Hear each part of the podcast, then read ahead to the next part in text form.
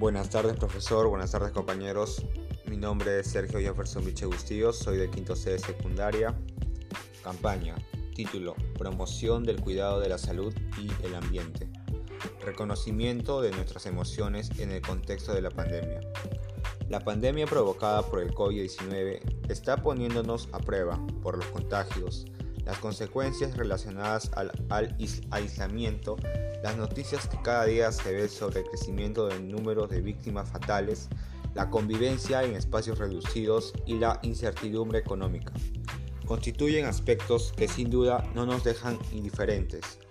Frente a este, a este contexto, lo mejor para cada uno de nosotros y para la sociedad en, en su conjunto es que mantengamos una actitud positiva, focalicemos nuestras energías y recursos en superar esta crisis sanitaria. Es comprensible que en este tiempo se haya experimentado varios pensamientos, juicios o ideas y asociados a ellos un sinfín de emociones. Es probable que se haya podido compartir con otras personas como lo son el miedo, la rabia, tristeza, estrés, ansiedad, entre otras emociones. Es por ello que muchas de ellas transitan frente a situaciones de crisis. Las emociones en sí no son, ni, no son ni buenas ni malas y tienen funciones que nos permiten adaptarnos a las exigencias ambientales. También nos permiten interactuar e integrarnos socialmente y asimismo son un factor fundamental en la motivación de las cosas que hacemos, por lo cual podemos decir que las emociones nos permiten conducirnos y tomar decisiones en nuestras vidas. Cada una de nuestras emociones tiene una función y poder reconocerla nos permitirá facilitar la satisfacción de alguna necesidad que se pueda estar expresando a través de ella.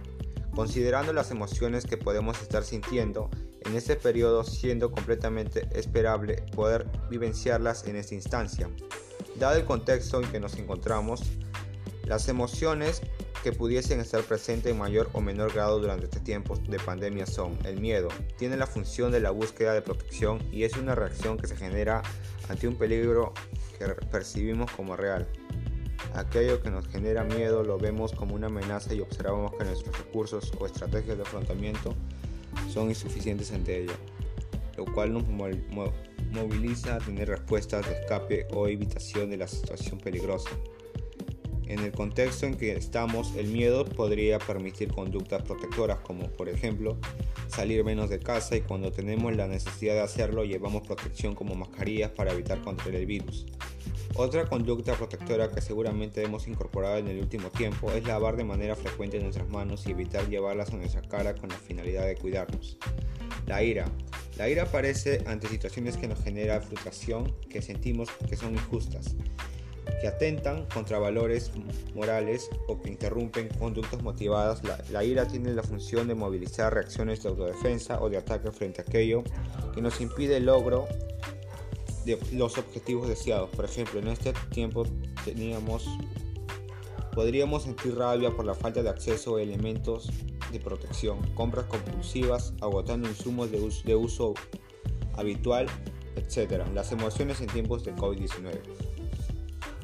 La tristeza surge ante situaciones que han implicado una pérdida o separación física de algún ser querido. Objeto importante aparece cuando nos hemos, hemos sufrido una decepción o la pérdida de esperanzas puestas en algo o alguien. Y también aparece ante situaciones de indefensión en donde se ha perdido la sensación de control y de predicción. La función de la tristeza está asociada a la necesidad de cohesión con otras personas que pudiesen estar viviendo una situación similar también permite la valoración de otros aspectos de vida que antes que surgiera la pérdida no se les prestaba atención y facilita también el desarrollo de la empatía y de comportamientos altruistas. En este sentido, considerando el contexto en que nos encontremos, es esperable sentir tristeza por no poder visitar físicamente a nuestros seres queridos o al ver alguna noticia que está transmitiendo por la televisión y empatizar con la situación mencionada.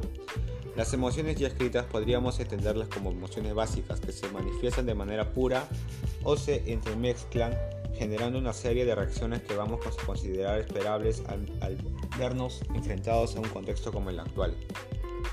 ¿Cuándo podríamos necesitar apoyo o atención especializada?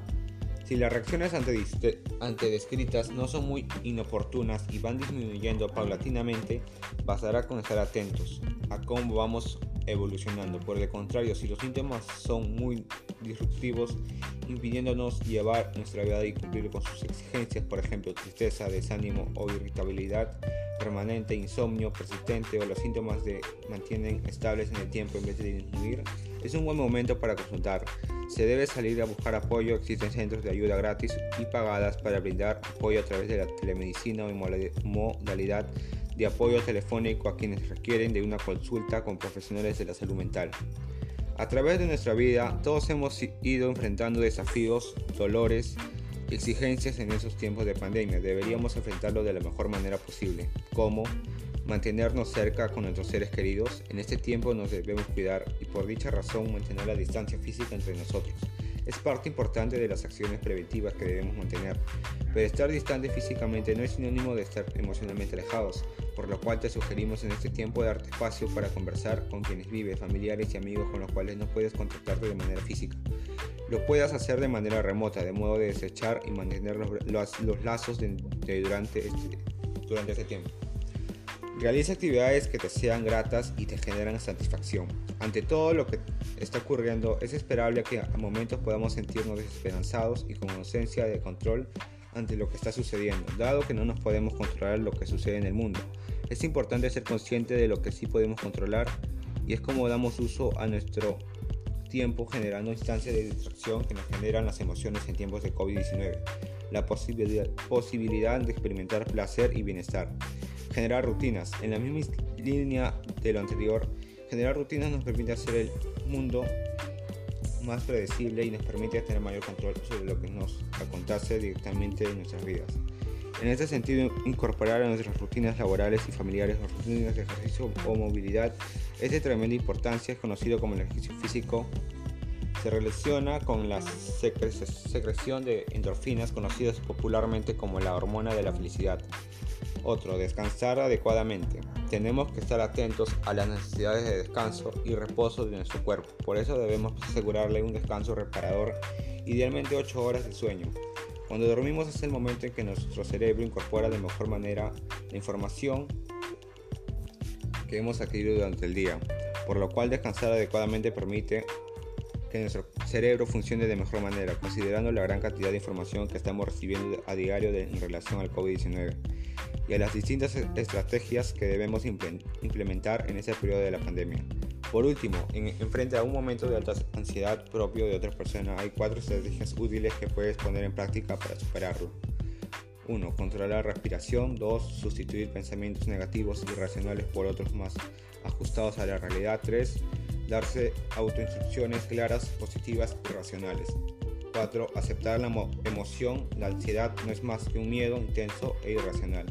Por último, se requiere recordarte que en ti existen múltiples experiencias y aprendizajes que te han permitido avanzar y estar hoy en el mundo. Este es el momento de reconocer todos los recursos que tienes disponibles para así superar esta situación. Muchas gracias.